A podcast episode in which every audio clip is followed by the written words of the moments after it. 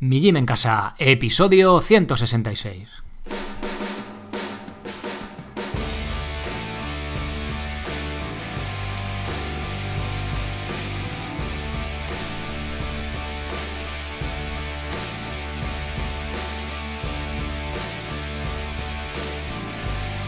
Muy buenas, bienvenidos a un nuevo episodio del podcast de Mi Gym en Casa, el programa, la radio, donde hablamos de entrenamiento y de alimentación desde un punto de vista diferente e independiente. Soy Sergio Catalán de migymencasa.com, la web donde encontraréis cursos y planes para entrenar de manera independiente en cualquier parte y sin apenas material, sea cual sea vuestro nivel.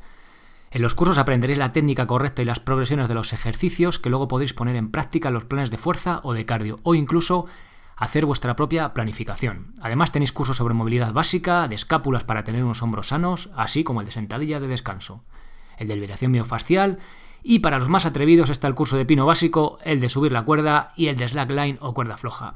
Cada mes un nuevo curso o plan de entrenamiento, todo ello por 10 euros al mes. Bien, hoy toca un episodio cortito, pero muy práctico, que al final yo creo que es lo que más interesa, ¿no? Muchas veces me lío aquí a hablar de estudios científicos durante un buen rato, y podemos sacar pocas conclusiones o pocas cosas de aplicación, ¿no? Bueno, esta vez no es el caso, es muy corto, pero muy práctico. Eh, antes, eh, bueno, comentaros que a partir ya de este jueves, bueno, hoy es, hoy publico esto que es jueves, eh, la semana que viene, a partir de la semana que viene, habría solo episodio, ya llega verano, ya están las, los niños saliendo antes del cole y a partir de la semana que viene pues ya sale, no, ya no hay cole, ya hay vacaciones, con lo cual pues el tiempo disponible es menor y dejaré en un episodio semanal, pues imagino que hasta septiembre, no sé, ya veré cómo voy de tiempo y tal.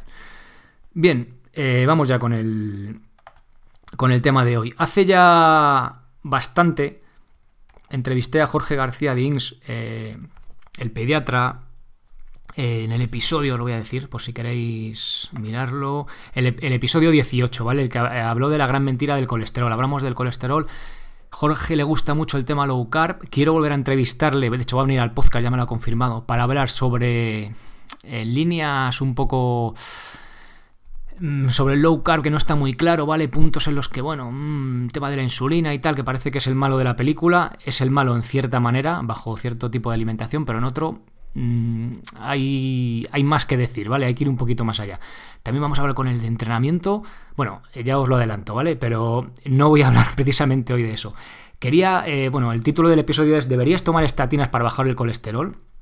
Bueno, cuando nuestro médico de cabecera nos ve un colesterol por encima de 200 o 250, depende cómo sea vuestro médico, pues igual os va a recomendar estatinas, como fue mi caso hace ya bastante tiempo, yo creo más de un año que os lo comenté a lo cual yo me negué. Pero hasta qué punto no, eso no es peligroso, es peligroso. al final no hacer caso al médico, al que vemos con la bata blanca, por mucho que escuchemos un podcast o leamos en internet, muchas veces no es la fuente más fiable. De hecho, yo os lo digo, o sea, escuchad todos los puntos de vista, escuchar también al médico que también ve, os ve en persona y ve otros parámetros que desde aquí yo no puedo ver o no puedo aislar. Pero eh, hoy tenemos un poquito de evidencia que nos puede ayudar con la decisión, ¿vale?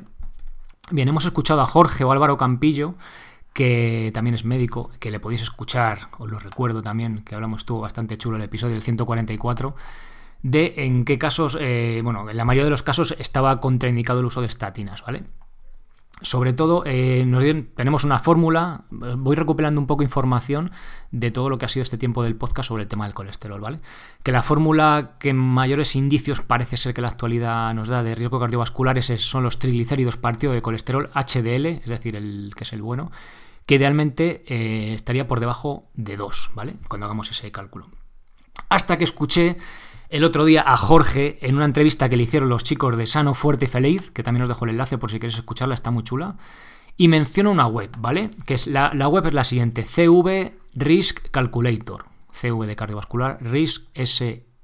Perdón, R-I-S-K Calculator, ¿vale? .com. Ahí metéis edad, colesterol total, HDL, presión arterial, si eres hombre o mujer, raza, si padeces diabetes o fumas. Y a mí, que la doctora me había recomendado el tema de las estatinas, pues metí mis datos y con un colesterol total, el último, de 250 y un HL de 58, y me salió que el riesgo de infarto era del 1,3% en los próximos 10 años. Y eso que tuve que poner que tenía 40 en vez de 34, ¿no? La fórmula anterior en este sentido no va muy desencaminada, en este caso serían 60 de triglicéridos partido de 58 quedaría 1,03, que por debajo de 2 está ok, o sea que está más que bien.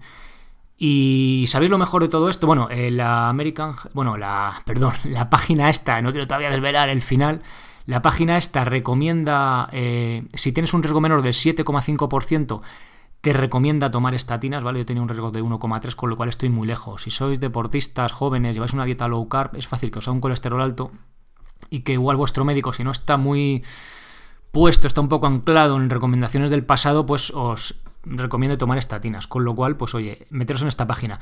Oye, ¿y esta página de quién la ha hecho? ¿Por un tío por ahí en internet? ¿Un, ¿Alguien que se ha fumado algo? ¿Un tío por ahí de estos que no tiene ni idea? Pues no. Lo, lo mejor de todo esto que la página utiliza un algoritmo que la American Heart Association publicó en 2013. También os dejo ahí la, el algoritmo de bueno, esas recomendaciones en las que eh, medía el riesgo cardiovascular, ¿vale? Con lo cual es la propia American Heart Association, que es la, pues, el ente oficial eh, más reconocido en cuanto a enfermedad cardiovascular, ¿no? Del, que más nos podemos fiar, aunque vaya viendo piezas de evidencia que estén por encima, o sea, perdón, por encima no, por delante de estas propias recomendaciones, ¿vale? Que siempre, pues, hasta que los estamentos oficiales, sin entrar si están influidos o no, ¿vale? Hasta que los organismos oficiales se empapan, calan y comprueban todas estas recomendaciones y van haciendo eh, reajustes sobre ellas, pues pasa un tiempo, ¿no? Entonces, pero para estar totalmente seguro, joder, eh, aquí lo tenéis, ¿vale? De, esta propia asociación, que es la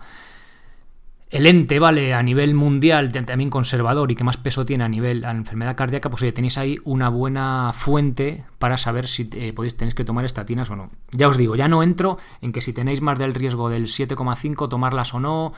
Escuchad la entrevista de Jorge y de Álvaro Campillo, en las que de la evidencia que había ya, que todavía la, American Heart Association no ha, no ha interiorizado o no ha dado el visto bueno todavía, pero ya es un poco terreno más... un poco más movedizo, ya os digo. Tenemos lo de toda la vida, colesterol por encima de 200, mal. Bueno, de toda la vida. Mm, lo de hace bastante tiempo, mal. Estatinas, bueno, no. O sea, la, evidencia oficial, ¿vale? Eh, sí que dice que depende de otros factores, con lo cual aquí lo tenéis, ¿vale? En esta web, repito, CV Risk Calculator y luego pues ahí tenemos ya eh, más evidencia, o sea, también evidencia, pero que bueno, todavía no es oficial, no tiene ese peso o no ha calado tanto, ¿vale? Todavía no la tenemos asumida, pero bueno, podemos decir que esto es oficial, de hecho ya es de 2013, o sea, han pasado cinco años, ¿vale? Y podemos estar seguros de que sí, no nos dice que tenemos que tomarlas y lo estamos haciendo bien, ¿vale?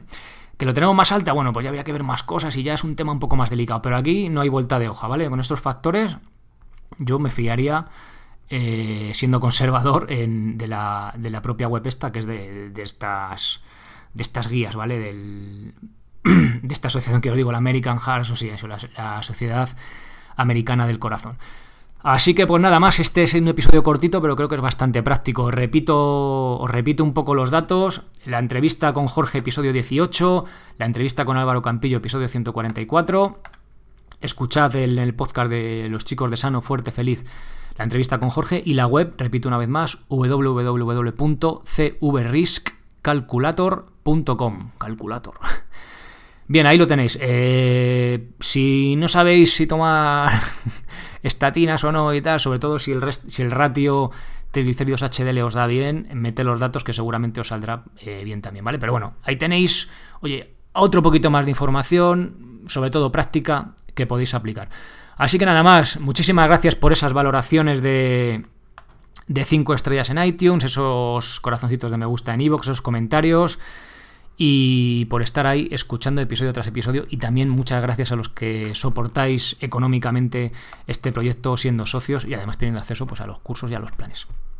Nada más, eh, pasad muy buen fin de semana y nos escuchamos el jueves de la semana que viene. Adiós, sed felices.